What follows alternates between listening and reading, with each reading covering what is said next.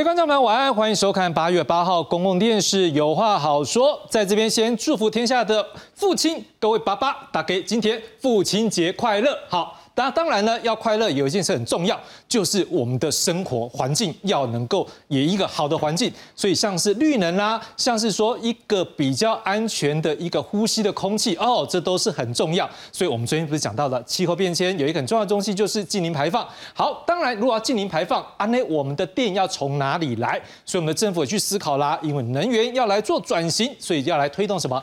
再生能源好，目前我们看起来可能有一些规划，像是一百一十四年太阳光电可能就是连二十 G G watt。好，那离岸风电目前是五点六 G G watt 来做一个重点。好，哎，我现在讲这个你是觉得听不对不对？不要紧，那用图表好不好？那今晚图表就后边来，我们看下图表。来，我们看到的是，好，二零二二年呢，我们再生能源预计会达到百分之八点三。不过今年呢，哎，提高了，来到什么百分之十？好，未来呢，我们希望目标能够二零二五年的时候，再生能源能够到百分之二十，燃气呢百分之五十，燃煤百分之三十。那在更后面呢，我们当然也希望能够再更提升。好像二零二五年再生能源是不是可以达到这个百分之十五点五呢？二零二六年呢，是不是可以达到百分之二是？二零二九年更是来到超过百分之二十六。好，那如果这样的顺序大家知道之后，我们也要来看一个东西是，哎，那我们常常看到的一个叫做什么东西？再生能源有哪几种？来，我们先看第一种，叫做太阳光电；第二种就是陆域的，就在陆地上面的这个风力发电；第三种是离岸的风力发电。来，我们先来来导播帮我们看一下太阳光电，我们带大家数字看一下哈。大概从二零二年去年的一月大概七千多，好，三四月大概八千多，到九月十月大概是九千多，到今年大概是再多一点，大概是一万多一些些。未来的目标是二零二五年的目标是达到两万的 megawatt。好，那这时候大概各位就看到这数字，哎，看起来它的增加幅度是。是不是有限，对不对？而且到这边呢，距离未来二零二五目标也已经到一半了。所以我们也看到一件事情，目前太阳光电它的一个发展，呃，已经到一个大概我们可以讲说，已经慢慢缓步了。好，它不是一开始，但是我们来看到是陆域发风力的部分，可能八百多，八百多到下面还是八百多哦，到今年后面呢，大概是八百五十亿左右。那未来在二零二五年呢？我们的目标是八百八十六的 megawatt。好，那看起来离这个目标很近了，但是后面要再成长的也有限，这也就反映出来说，目前在陆地上面这个风力发电看起来，哎，可能也是到了一个瓶颈，不容易再突破。那为什么？我们再请来宾告诉我们。可是有一个数字很厉害，来，离岸风电三百多。再来四百多、五百多、六百多、七百多、八百多、一千多，哎，各位很漂亮，这数字大力的突破。未来呢，在离岸的风力，就是海上这样风力的发电，大概要到五千六百一十七的 megawatt。但是你看到现在距离是不是还很远？但是你不用觉得它现在竞争的增加速度是非常的快。所以换句话说，这时候我们就要来思考一个问题了：未来政府这样推动这件事情之后，我们如果能够有这么快速去提升我们的一个。这个叫什么？再生能源的话，那有一个好处啊，就是我们可以有一个干净的环境来做一个生活。可是也有一个问题，各位，兰多亚公地有上面太阳能发电，各位，太阳能吃什么？就是吃所谓的阳光。好，所以以前呢，我还记得一件事，在没有太阳能发电之前，我们常常会中午会说完蛋了，又停电了啊！所以那时候天气很热怎么办？冷气就关掉，又更热。可是从太阳能发电之后，我们刚刚看到那一个数字非常的漂亮，所以让大家现在中午呢没有什么要停电的问题。现在呢，电力的需求反而会出现在什么傍晚之后？那个傍晚这尖峰时，为什么？因为那时候呢，太阳能慢慢的减少减少。好，那这就是太阳能的限制啊。另外一个呢，风力啊，风力的限制什么？各位知道？就是哎呀，那个叶片来嘎嘎嘎这样转转转，它才有办法怎么样发电嘛？啊，如果一个状况呢，各位，如果在一个炎热的夜晚，好，但是偏偏这个炎热夜晚又很闷，没有风，各位完蛋了，怎么办？因为我们没有阳光，没有办法做什么太阳能发电，又没有风，就没有办法做风力发电。如果在未来我们完全不依赖。核能完全不依赖所谓的化学燃料，或是等等这些燃煤或等等的这些外面的烧的这些东西之外，那我们的干净的能源的发电还能够让我们一个稳定的生活吗？这绝对需要一个相关的配套，还有更完整的一个发电的措施。这些东西都需要专家来为我们解读。赶紧来介绍我们今晚的专家。我们专家今天晚上很厉害哦，而且我要先说声谢谢四位专家了。四位专家今天。父亲节没有在家里过节，真的不好意思。但是我相信，就是我们今天陪着同我们所有的国呃国内的所有的同胞们，我们一起过节，也是一件很快乐的事情了。好，好，介绍第一位是我们台大工学院的院长，我们的江茂雄江老师。哎，各位观众大家好。第一位要介绍是正大地震系的副教授郑安迪郑老师。哎，各位观众大家好。第三位介绍是太阳光电发电系统商业同业工会理事长廖振松廖老师。各位观众大家好。接下来介绍是离岸风机基础暨海事工程协会理事长周贤光周老师。各位观众大家好。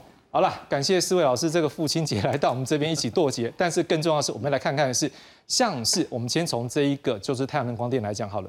太阳能光电好像看起来刚才不是诶很努力在做嘛，可是还是有一些问题。什么问题？很多人会来抗议，我们来看看下面这则报道。听一次哦，哈！说明会一开始，光电业者正在台上做简报，但是群情激愤的乡民耐不住性子停下去，直接打断会议进行。大家不同意，你还讲解释那么多干那个李村长，我想说，我们先让我说完。不不不，我们先说完好不好？苗栗县府和光电业者合作，打算在铜锣乡西湖西的河滨公园建置长达三点五公里的太阳能光电厂，在当地举办说明会。但是地方人士忧心，除了有安全疑虑，原本的环境也会被破坏，认为设置地点不适合。就听民意啊。那现在所有的民意，大家举手表决，要不要开？不要。业者说，该处架设的是棚架式的太阳能光电板，不仅可以和地景融合，民众的游戏空间也不会被影响，还有遮阳功能，也会避开沿岸住宅密集区。这个案子，第一个是合法的，第二个是不影响生态的，第三个是不砍树的。哦啊，也也不会造成这些绿地全部占掉，完全没有。呃，整合地方的民意，如果说呃地方的民意不支持，那我们会检讨标案的一个可行性的。业者也表示，实际架设太阳能板的长度约只有两公里，比原先规划的还要短，但还是难以和民众有共识。说明会草草结束，县府表示还未取得地方共识之前，不会贸然施工。记者林建生、王龙涛苗栗报道。好，各位，这一则新闻事实上就在七月底，也就是上前一两个礼拜而已啦。然后我想问一下，是廖理事长，啊，我们台工现在我们的太阳能光电还是很多时候会被抗议吗？是的，嗯，是什么状况？为什么大家会觉得抗议？是因为说那个阳光太刺眼吗？还是说可能大家不一定觉得说太阳能是他们所想要的？了解，但我觉得，呃，对太阳光电这个议题来讲，大概要大家很认清说。是，其实我们需要什么能源？是，哦，我们有煤炭，有有燃气。那一般普罗大众对光电，他会觉得它会有，因为它是一个分散式电源。是，那所以在状况不明之下，它会产生容易做误解。哦，确实太阳光电本身它是没有任何发电之后没有任何声音。那它可以做多用途了，比如它可以当成停车场哦的屋顶。哦，那它大家在它也可以当成休憩公园的一个地方哈。那在百姓部分的话，在屋顶的话，它又可以做隔热。是，所以每个单项都是好的，但相对说，以在政府在推动时候，对于百姓的沟通，我们要更花更多的时间来做，告诉百姓，啊，其实它不是一个呃。不好的东西哦，那但我们看一下台湾在现在绿电的需求一直往上增嘛啊，是。那最容易取得绿电，哦，我们讲电厂的设置最快的还是太阳光电，是。目前看起来是这样。是。我们刚才也看到是说 这个数字太阳光电的数字，我们感觉上好像是不是到一个慢慢它现在成长比较缓和一点？那是不是可以告诉我们说，大概我们也知道做光电目前几个了，一个像是触微定，每一个家里的这个屋顶如果要做这太阳能板好像是一个方向，那另外一种恐怕就是在地面上，是不是就这两部分来告诉我们说，目前就业者的角度是大概哪一个比较好推，还是说两个现在都不好推？呃，我们来看一下现在屋顶的部分，一般现在最大的屋顶的拥有者应该是工业区了哈，工业区了哈，哦，工业区的厂主嘛，那但工业区厂主因为现在。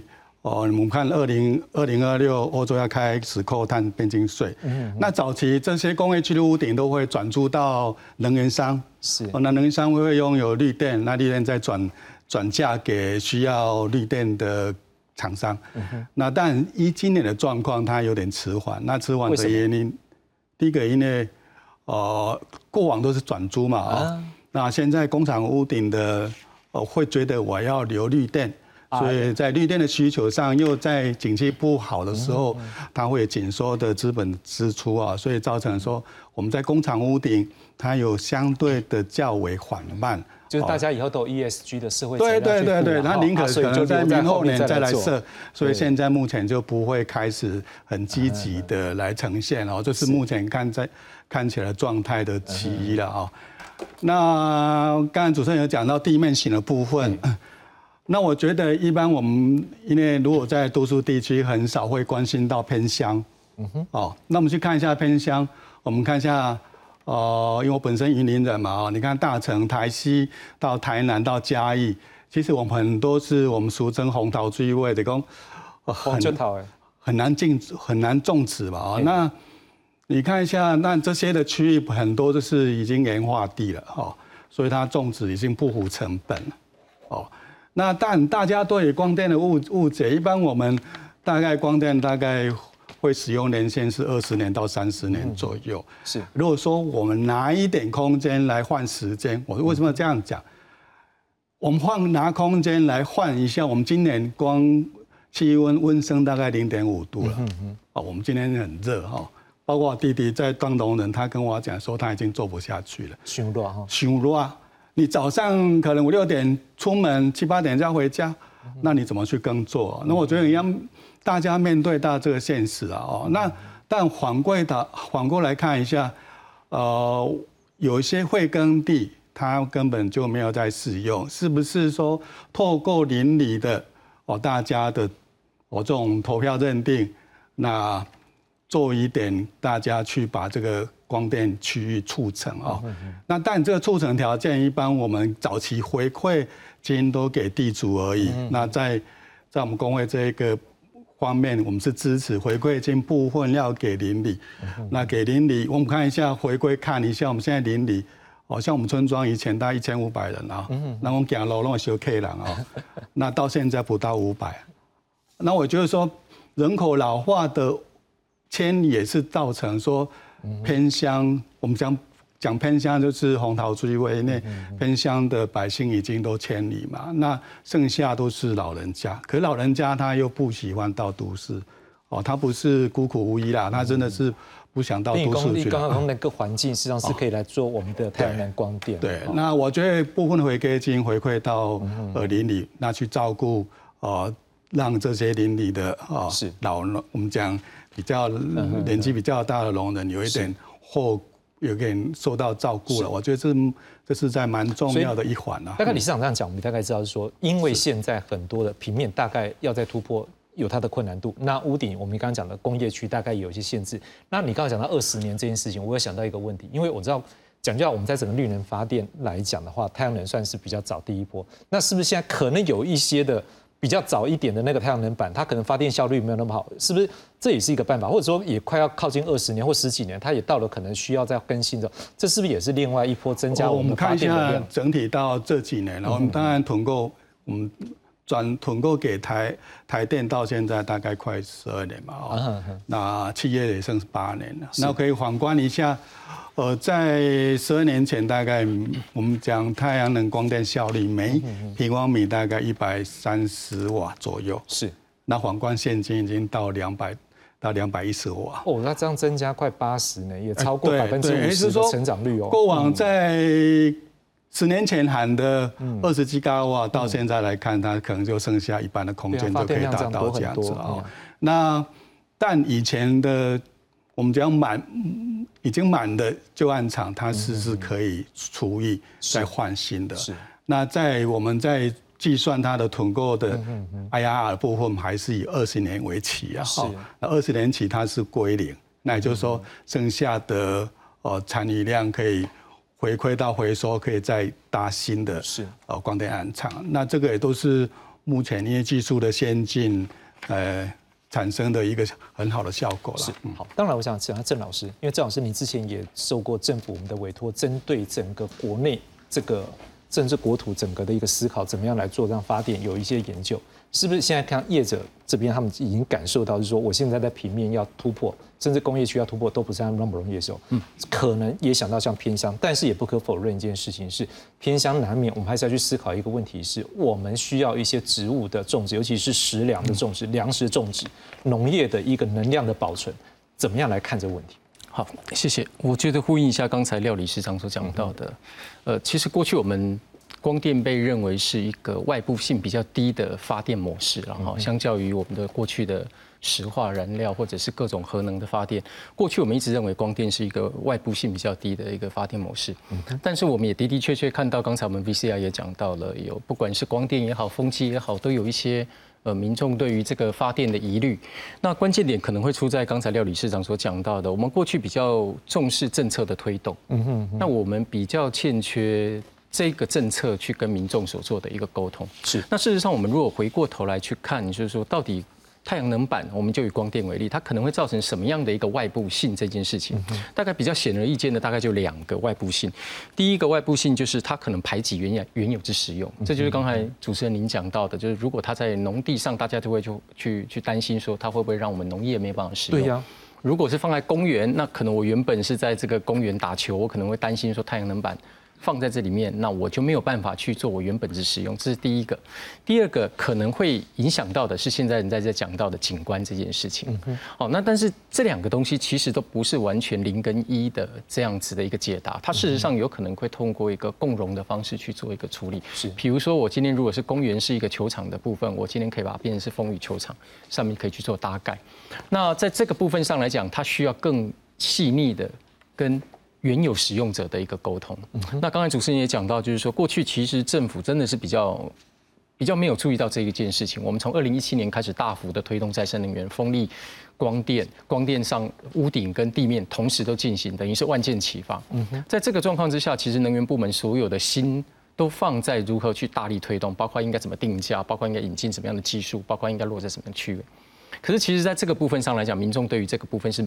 没有任何的讯息，或者是极少的讯息去了解的，也因此在这个状况之下，他从一个原本支持我们的再生能源整体的近邻路径，慢慢转而去怀疑，并且是去去担忧我未来的一个相关的影响。那开始。在这几年开始，的确政府也开始在注意到这个部分，所以他现在陆陆续续又委托了一些相关的一个研究，也理解到一件事情，就是说你再好的一个再生能源或近邻路径的一个推动，你都必须要有一个良好的一个社会沟通。所以我现在反而是比较乐观，在刚才理事长有提到的，其实技术面一直有长足的进步。嗯，然后刚才主持人您秀的图卡里面，你也看到有一些东西是我们过去没有想到可以进步那么快。我举个例，屋顶。是。屋顶过去我们认为上来讲，呃，光电的配比大概是屋顶跟地面是四比六，但是我们过去几年的一个推动，特别像工业区这样的地方，现在屋顶跟地面的配比已经到六比四，反而屋顶比较多，反而屋顶比较多。那如果真的它有外部性的话，屋顶为什么可以推得这么快？嗯，其实还导到另外一个，刚才也理事长有提到的利益共享。啊，对，屋顶为什么我愿意？如果是工厂，我今天有绿电，绿电现在是非常珍惜的战略资源，是啊，我非常乐意。如果我今天是大楼集合式的屋顶的话，集合住宅的屋顶的话，我今天可以直接发电，并且降低我现在的电费成本，而且有遮阳的效果，有遮阳的效果。所以，如果这件事情它完完全全是没有利益的。也没有好处的话，理论上来讲，屋顶不会推得这么快。嗯哼，所以我们今天就要针对这个问题去做一个思考。如果今天它是一个沟通的问题，沟通这个部分我们必须要去加紧进行。是这样，如果是利益的话，也必须要。我们也来看一下沟通问题，再请您来帮我们做一个评论。好，我们也看到的是像经济部的绿能发展区一个政策，它现在可能就盘点了，像是一些盐化的地方。好，盐化可能就像你跟对吧，龚会长。红红桃追尾，红桃追尾哈啊，因为的确，嗯，温妈妈是婚龄家，恭喜咱嘛，开始有收窄去看的时候，那个都是有比较严害，所以这可以上的一个说供诶。然后就是中高盐化，好啊，农作生产条件比较低的低地力的土地啊，是不是可以拿来做？好，那另外呢，长期弃置、闲置、荒废的余温，诶，是不是也可以来做一些光电的一个空间？好，那另外呢，内政部也。来做一个预告修正，就是放宽农牧林业养殖、国安、保安等等使用地的规定。好，它就不受到现行六百六十平方公尺面积的限制。好，那但营建署这边也讲了，不过这修法的一个部分紧急喊停，也不排除退回草案，因为社会有些意见。因为例如说，我们也看到一些这个环保团体，他们讲的也是对啊，因为你说低地力，但是它还是有力，它还是可以改天，我们也不可否认，它有没有可能土壤去去做一个改良，也是可以种，所以这也是我们值得考量的问题。好，另外呢，我们刚刚讲到余电嘛，对不对？我们来看看余温。好啊。光电业可能会觉得鱼电共生者争议，他说：“哎，反正我们如果用一些技术性的，是不是也不会去影响到渔民的捕鱼？好，那会不会去影响到黑面皮鹭？那如果说我今天在一些地方能够避免掉这些黑面皮鹭的一个生态敏感区，是不是也不是一个问题？那另外呢，如果鱼温的水质会不会有退水等等的这些问题？反正这余温呢是有蓄洪的一个功能，所以基本上直接业者是认为是说养殖用水跟降雨没有直接关系。好，那量余电的部分呢，我们接下来也要看的是有没有可能。”两全呢？好像成功大学就有学者黄伟如是认为说，像百分之七十是农地，百分之三是养殖余温，这个地方在哪里呢？彰化的大城。好，那。这个看起来有百分之八十三土地持续被使用啊，可是这个地方却被列为是生产力低、高盐化的低地力的区域。好，那成功大学有老师是认为说，你现在绿能发展区看起来恐怕没有说的那么清楚，所以不要急着空白授权。好，台湾环境规划协会秘书长只是认为说，在不就说绿能发展区你不能成为农业部去割舍的土地，而且你应该去思考一个问题是说，怎么样让最弱的一个农业区它能够永续的发展。所以八十位专家的一个联署，则是希望能够把绿能发展区的一个划设原则和总量管制要来说清楚，然后透过公众的一个共同参与，然后呢，大家一起来思考，也去思考怎么样落实光电案的一个社会和环境责任。老师，我们说句啊，讲完这个，当然就是很明确的一件事情，就是说，任何一个事情，反正就是有两面。啊，那款价民嘛丢，另外几名官兵嘛丢，但是这就是一个社会民主社会需要去共同讨论。所以如果这样，你觉得大家去沟通有没有机会把这话说清楚？我觉得我们答案就在八十位学者的联署的那三点啊。其实我们仔细看，这些学者并没有说他反对整个再生能源的政策。嗯哼。那其实学界也好，或者是环保团体也好，他们可能更在意的是你这件事情可不可以跟我好好的说清楚。嗯哼。好，正面也是。反面也是，其实我们都知道，就算是科学，它也没有完完全全的一定是怎么样对或怎么样错，因为有和各个不同角度的切入。所以关键点就是我们今天政府有没有准备好，来跟这些民间或者是跟这些学术界来做沟通？我觉得这件事可能反而是更重要的。是，我要请问一下江老师，就是说，当然您的专业比较在是说离岸风电，可是我们也在思考一个问题：如果陆地上面，嗯，太阳光电。的一个发电的一个能量，可能也就像刚刚不管是理事长这边或者是老师也都去讲到，我们这个就有一个局限性的问题。海上有没有可能也是一个发电的空间？是，嗯，我想当然是这样子啊。其实我们可以看到哈，从一般的陆地到后来皮塘，然后水库。然后现在国内已经有跑得比较快的业者，已经开始在海上，好，那申请政府的补助，在海上要做一个示范区，就是说所谓的离岸型的，好，那个浮动式的，好，太阳光电。太阳光电。因为太阳光电就是正如刚刚理事长所讲，哦，它事实上每个单位面积所发的电，事实上，好，就是有限的，所以它需要的就是大大的面积，面积越大，所以那在台湾地小人稠的这种这种环境底下，其实太阳光电的推动跟陆域的陆上的风风电其实是一样的，遇到同样的问题，其实会跟民众还有一般的这些的哦陆地，因为毕竟台湾是地小人稠，是，但是到海上去的话，反而是另外一块哦。那其实我们已经看到国内已经有业者，我也很很高兴可以看到哈，国内已经有业者开始往那个方向去思考。那事实上我们在欧洲也已经看到哈一些示范的场域，哦，就是在海上的哦浮动式的哦那个。太阳光电的一个建制哦，甚至哈跟比如说离岸风电去做哦整合在一起哦，共构哦，我想这个都是我们看乐见的哦，我想这个也是未来哦，我们刚刚可以看到从数据数数字上面看到，就是说确实哦，太阳光电这边遇到一个。类似一个瓶颈一样，那那怎么样去突破？当然需要面积。那到海上去，我想又是另外一个思考模式。我们有想一个问题呢，啊，你海上随便放，不会船会撞到，还是说它本来就有一些区域，它是可以做这样的事情？是，它其实是有一些区域，好像比如说现在啊，未来还会做示范场域的这这些，可能原来就是离岸风电的场域啊，所以原原来都已经做过环评了，所以它基本上那个区域本来就是。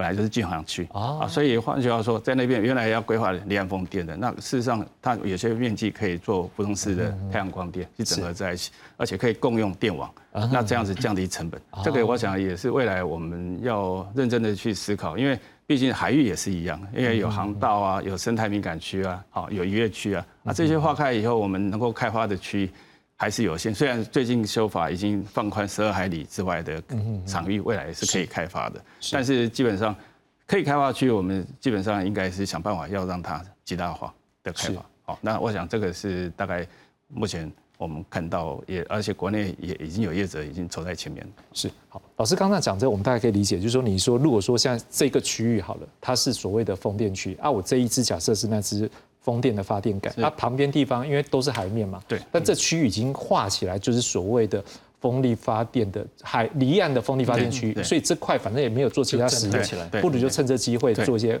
然后那是让它浮在海海面上嘛？是这样，是哦，所以这样也充分也是一种方式。对，当然它的开发成本可能比皮塘或或者是水库要高高一些，因为它必须要抗浪，而且要抗台。哦，所以我想这个是成本的问题了。那通常我想在这边开发，不管哪一种方式，一定都是从成本低的、比较好开发的哦开始逐步的去开发。但是当你开发到一定程度的时候，好开发的成本低的。哦，已经开发完了。那接下来你还要再增加量，那当然就要走到次我们所谓的次家的场域，就是成本会比较高一点的场域。是好，那当然了，就是我们接下来我们要除了这一个，呃，我们刚刚谈的是这个太阳能光电，我们现在也要来关注一下风力发电的状况。我们来看看有什么问题。台湾西部海域矗立起一只又一只的风机，为了达成二零二五的飞核家园，政府大力推动再生能源，离岸风电成为重点目标。但这些工程却也冲击海洋生态。如果在发展我们想象的绿能的时候，造成了一种或是一种以上的鲸豚它灭绝，这样子还算绿能吗？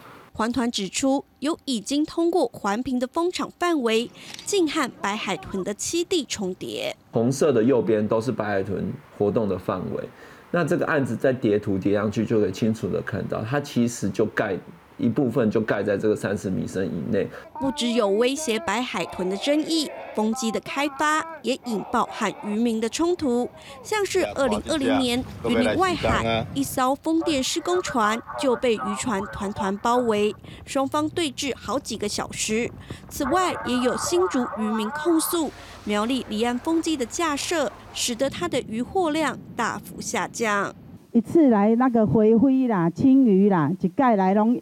一二十栋啊，即马吼都下降到吼无无一半啊。面对风机和渔业的冲突，除了给予渔民金钱补偿外，还有没有其他方法？有学者指出，或许可效法英国，协助渔船转型成观光导览船，或是改变捕捞方式，像是荷兰就尝试用箱网养殖，都是可以思考的解方。记者许纯凤、陈保罗综合报道。回到现场，也赶紧来听听看我们业者声音。周理事长告诉我们一下，到底你现在怎么样来看我们国内这个风力发电的状况？因为我们刚才也看到，好像陆上发电那个成长，那个它的一个装备的一个容量，就是它最大的可以发电量，看起来就是好像都是固定的啊。那以后呢，是都往离岸走吗？那有没有一些问题要来面对？呃，我们知道陆地的面积有限，是，那么我们要不断的。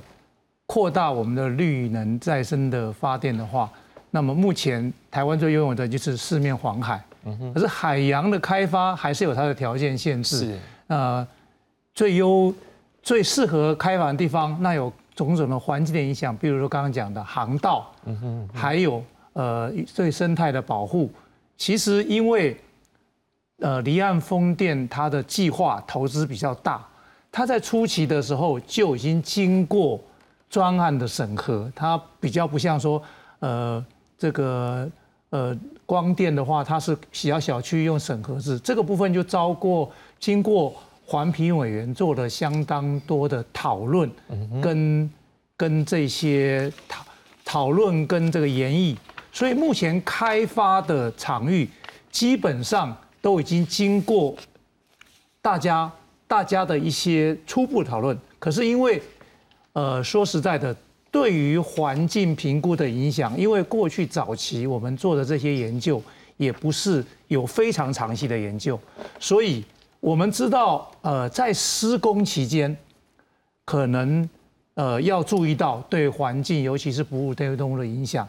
可是长期，比如说对渔业的影响，不会长期影响这些东西，在没有累积到非常长期的探索之前，比较难断定一定是离岸风电对它影响，因为我们知道，因为生态，因为气候，是很多渔业本来就在面临到一些枯竭的影响，是不是？有没有风机？可能这个渔业本身就在减少，这个白海豚的生存就有造成一些影响。我们并目前并没有办法完全的确定这个是影响。我们目前可以比较确定的是，施工期间如果你不去把控制施工的噪音，这个是可能会对鲸豚类有伤害。所以目前所有的蜂场都有所谓的鲸豚观察员，都有对这些环境的监控，这些是环评委员对施工有相当严格的要求，也要求业者做的。那么业者其实投资这么大，他们本身也对这个部分有相当的、相当的注重啊，这个部分，因为相对于他的投资，这个其实只是很小的一部分。是，所以，所以我想这个部分，其实业者已经有达到了当初他们在环评部分的承诺。嗯哼，哦，这是目前我们看到的现象。好，我邀请李长跟我们一起来看一个内容。来，我们也整理了一下，现在大家可能也会关注是生态跟渔业了。所以，例如说中华鲸豚协会就会很担心的是说，因为二零一九年之后看到鲸豚搁浅率和死亡率都有成长。好，那中研院也有学者是认为是说，恐怕离岸风机对于一些鲸豚的听力损伤会不会来造成影响？好，那也有渔民权益环境永续中研究员是认为是说，流刺网也可能会把这个风机的机桩给怎么样缠住。好，所以呢，这当离岸风机如果把整个彰化外海给占满的时候，渔民还有没有海运呢？好，那像渔民权益环境有序中心也认为说，恐怕环评还有监督机制现在还没有进状况之下，好，那现在也有一个所谓两阶段开发案，会不会对渔民生计造成影响？我想您大家也告诉我们有做一些准备了哈。是。好，那当然，另外一方面我们要来关注的是说，好，风力发电机。好，我想你像像现在的话，是不是等于陆域啊？我们一般的话就是像直接就打桩在这个岸上嘛，对不对？好，那我们现在看到，随着它的深度越来越深的时候，看起来好，我们可能都打桩的深度就要越来越多。但是如果真的再更深的话呢，这个是不是现在有所谓的浮式的发电的这个离岸风电？它是怎么样？它是整个浮在海上吗？是怎么样的一个模式？是，呃，谢谢主持人哈。那么其实这一这一张图很清楚的表现到，呃，整个那个风力发电的发展，第一个陆域的地开发成本是最低的。那么也最容易失造的，但是陆域的场地有限，所以用完了。那么台湾其实发展的时候呢，因为我们考虑了鲸豚跟渔业的发展，其实我们是大部分跳过浅水区，直接就到了二十到五十米的发展。所以我们现在的风风电大部分都是在这一块。我们浅水区其实是避开了航道跟鲸豚，是已经政府在这个部分一开始就考量了。我们并没有一开始。去做那个潜水区是那，但是台湾的这个部分二十五到三十，在二零二五年甚至到二零二六、二零二七的区块开发的第一期完了之后，这些地也就差不多用的差不多了，再过来就会到深水区了。那实际上所有的绿能发电一样，还是要考量成本。那么到了深水区有一个很大的问题，就是说一般来讲。它的这个底下的这个基桩啊，会跟水深的成本会急剧的增加啊，也就是你的水深增加两倍的时候，你的成本不是增加两倍，你可能是平方四倍。四倍。所以如果你用固定式的发展的话，就像大楼二十层的大楼，它的成本不是十层大楼的两倍。可是如果是浮式风电的话，上面的浮台。几乎是不变的，嗯哼，变的是什么？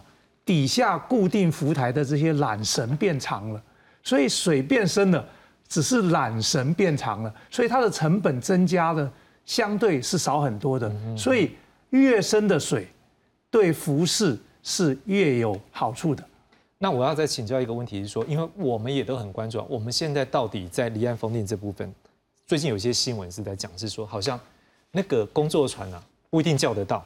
尤其是以后的时间，大家都要做这个离岸风电，全世界都在拼这个近零排碳嘛，哈，所以会有问题。然后也有人在讲是说，是不是现在投资的意愿，好像也有人说，我看我也是看媒体讲的了哈，他们说有些好像外资已经有可能离开台湾市场，可不可以告诉我们在不管是技术面好，或者是说船的方面，或者是说在资金部分，甚至在人的部分，我们现在有什么样的困境？是，刚刚提到了一点，就是说，其实，在欧洲由俄乌战争发生之后，局势产生了很大的影响，就是对于他们对于绿电的发展加速，嗯哼，因为不太想再依赖传统的天然气、石油这一大家块，都一样，我们也是。所以它的需求强力之后，这些这些所能够用到的机具船舶逐水草而居，因为目前很多的机具船舶是从欧洲来的，当欧洲的需求大的时候，他们就回去欧洲工作了，所以我们要把它叫来亚洲就变得不容易了。那我们可以自己打吗？我们有台船呐、买一个帕竹那打下去。所以这个就需要有这样子的投资，而且这个投资建造这些船舶机具很贵，是不是？投资之后两三年才会做出来。哦，那么过去由于这个大量的投资，国内的业者对于这样大成本的投资有比较疑虑，所以都没有投入这样大量的成本。是，所以目前如果需要的话，现在开始投资也是两三年之后才会可以用。所以这个部分就是说，大家很紧张，就是说可能有一段时间我会叫不到船，因为这些船都到欧洲去了，而且在亚洲的地区，日本、韩国他们也开始看到台湾离岸风电成功的案例，他们开始也在开发了，他们也开始要船了，所以互相都在竞争这啊，些船啊。所以没有船，你可能也会有一个问题是啊，投资者的意愿就会降低啊。利伯准那不要让加这个工作，对不对？啊，所以投资意愿有降低吗？投资，大家对于投资绿电对的意愿没有降低，可是投资公司的比条件是不是台湾还是最好的条件？嗯，他会不会还是留在台湾投资这个因因素？投资绿电的意愿没有降低，对，会不会还是把台湾当做他们的首选？嗯这个是一个一个因素。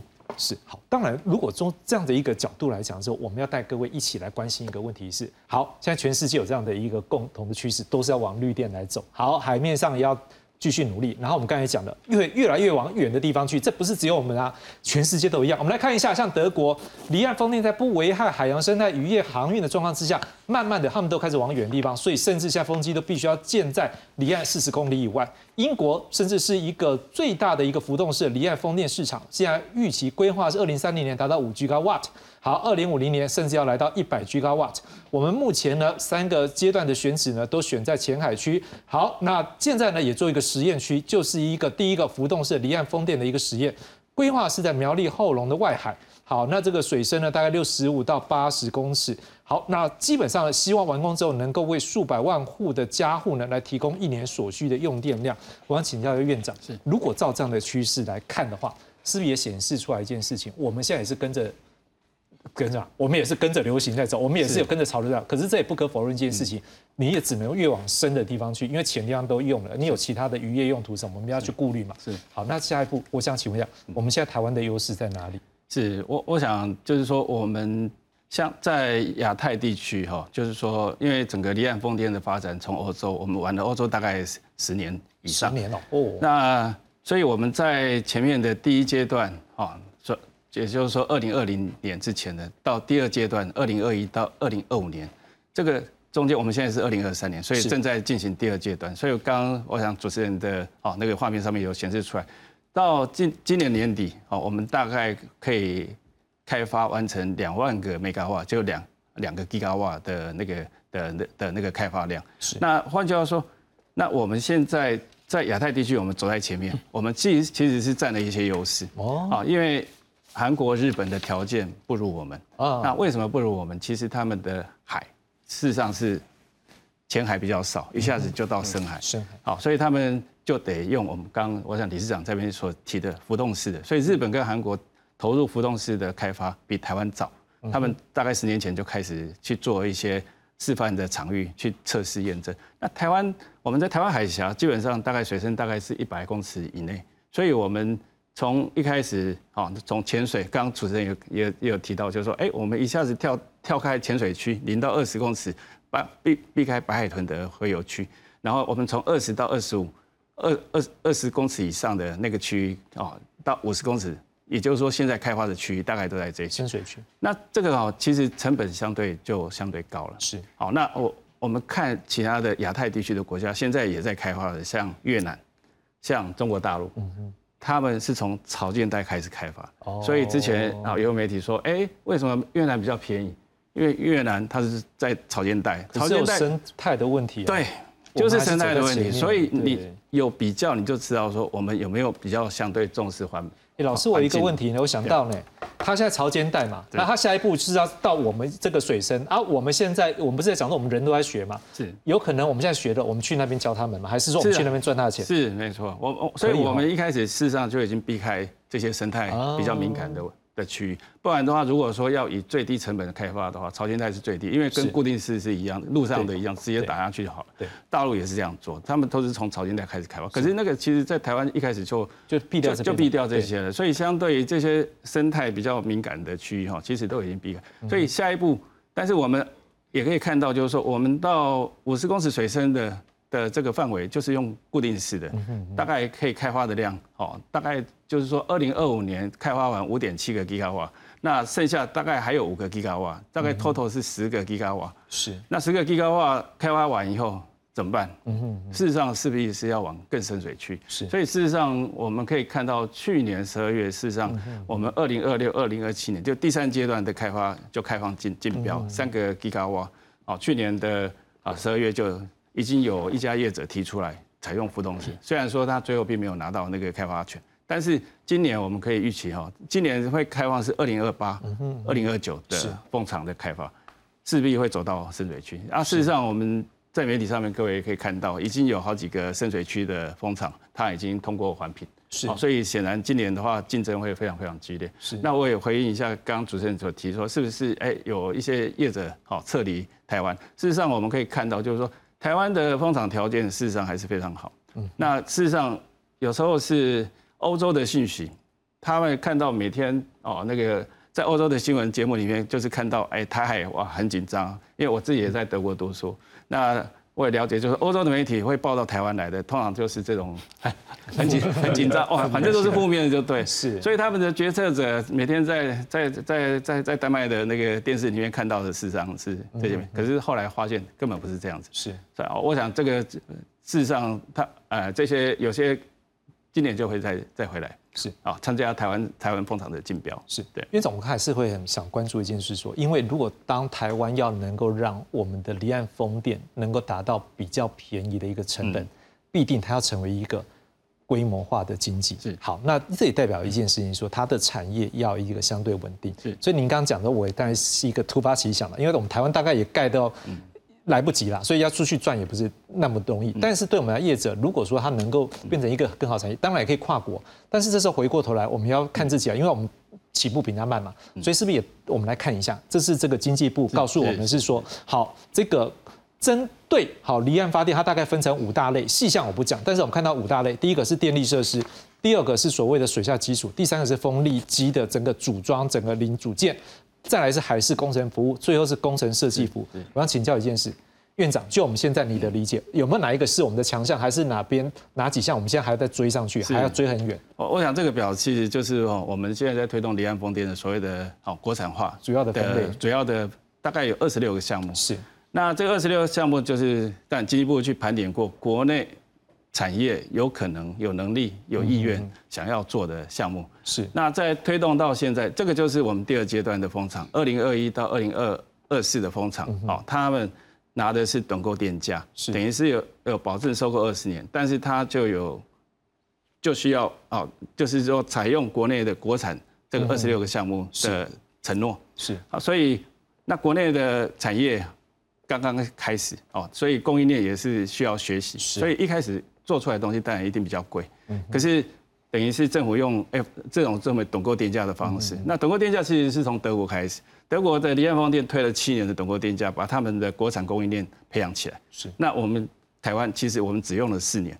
那我们现在可以看到，到现阶段，从二到二零二三年，我们看到的哦，这个初步的成果，像水下基础，哦，那有哦，比如说两家主要的业的，新南海基，哦，跟那个那个跟那个世纪风电，他们也已经走过了这个学习的过程，然后建立量产的能力，哦，很稳定的，每个月可以两座水下基础，或者是二点五座的水下基础的量产。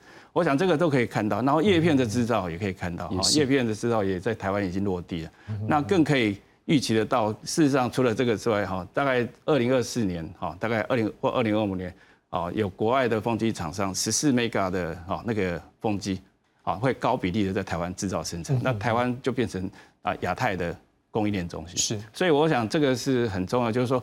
我们相对于日韩哈，就是说我们走的比较前面，所以我们抢得一些先机啦。就是说啊，这些的国产化的供应链啊，然后让国内有机会去啊那个去扶植这些产业。那因为风离岸风电有量，那所谓的量就是说不止到二零二五年，二零三五年哦，我们总共有二十个二十点七个吉瓦。那二零三五年之后呢，我们看到是什么？二零三五年之后就是说，我们原来二零一一八一九年盖的风场。事实上也差不多二十年了，准备要除一，嗯嗯也就是说开始第二循环，是。第二个循环，那一样风场的条件还是很好，我们换成下个时代更大更好的风机，是，所以整个供应链持续的就变成是一个永续的产业，所以我想这个就是说离岸风电在发展里面，我觉得非常重要一点就是说把国内的的供应链能量，也就是说国内的啊这些产业扶持起来。好，那同时也可以带动很大的人力的好那个需求，我们自己好内需的需求，对，是。我想最后在这边，我们今天事实上时间是有限，但是我们也透过，因为延续整个我们关心环境这个气候变迁，真的要节能减碳，而且根本现在就是零排碳，才能够去让我们整个社会，让我们的全世界是不会在温度上升，这很重要。但是回过头来还是一个问题啊，不是说一个理想在那边。我想对于我们来讲，我们怎么样让这个产业能够更完整稳定，还是需要有一些政策引导等等的。我想是不是最后时间，我们四位来做一些结论？我想。料理市场这边是不是也来跟我们谈一下，说目前产业有哪些部分是希望政府来协助的？好，那我大概讲一下。但这个产业从我从事到现在已经十八年之久，这么久了啊！从前前段五年的导入到后段的囤购，那其实呃，绿电是我们要思考，各位听众呃观众要思考，它真的是我们需要的吗？可是看起来是真的需要，因为我们从小时候都是蓝天白云，现在看都是乌云密布啊，就是空气污染这非常严重，而且会线来的群众也蛮多的。可是我们在对未来光电的部分来设置的暗场的部分，我也是觉得全民全民共同来思考这个问题。比如说我设定在这个区区域里面，那我还是希望政府面跟。呃，安装业者能考虑到整个景观的部分，哦，那是第一个重点。那第二重点就是，除了景观部分，再就回馈给当地的百姓，哦，那我觉得这样是双赢了哦。那但我们过往都会看说，光电可能单一个用途，它就可能放在地面不做任何的哦，第二个一地两用。那可是我们看一下，包括我们现在余电。那未来可行的农电，那还是现在的我们讲荒废区哈，盐化区是不是可以做离地栽种？那但我们可以看一下，从如果你坐高铁从台北往云林跑，你到了云林过浊水溪两岸全部都是往事嘛啊，嗯，那我觉得在这种严酷的气候要用。呃，不同方式让农民改变他的生活，不是说我禁止你做什么，禁止做什么，我应该设置更好的，用科技面来改善所有的农民的生活。我觉得这是比较重要的。那但我不，但工厂的需求面，工厂自己也很清楚。嗯嗯。哦，我们看一下，前台湾最集中最多的工厂是在小工厂，台中跟彰化。嗯哼。可是这些的工厂，我们大概上万家，其实他们对未来，呃，绿电的需求，哦，而且是一定要满足，因为它还是扮演卫星工厂，要供到供到主要的成品主力厂。哦，当你被要求的时候，又你没办法达到这个愿望的时候怎么办？是，那已经被迫工厂要迁离了。可是我们要去看一下，说我们全台湾所有的工业跟厂房，跟所有的生产制造商，它真正需求的绿电有多少？我想这个数据我们很难去盘点，是，而且我盘点起来，我觉得大家应该会。我觉得蛮恐怖了啊！因为光光一个台积电就要那么多绿电，是，那你怎么涨那么多绿电？大家要怎么样兼顾绿电，但是也要兼顾，就是说我们有不同声音的朋友们的这样角度。就像刚可能像老师讲的，我们多沟通，应该有机会找到一个平衡点，双赢了哈。是的，我想大概是业者的角度。那我要请教一下那个周老师，周理事长这边，如果就离岸风电，好，现在业者角度有没有可能希望政府怎么样来给？就像你刚刚讲的，可能在投资方面，或者是。呃，船的一个设备等等，有没有一些想法？是，其实呃，一个延续的产业政策对业者是非常需重要的。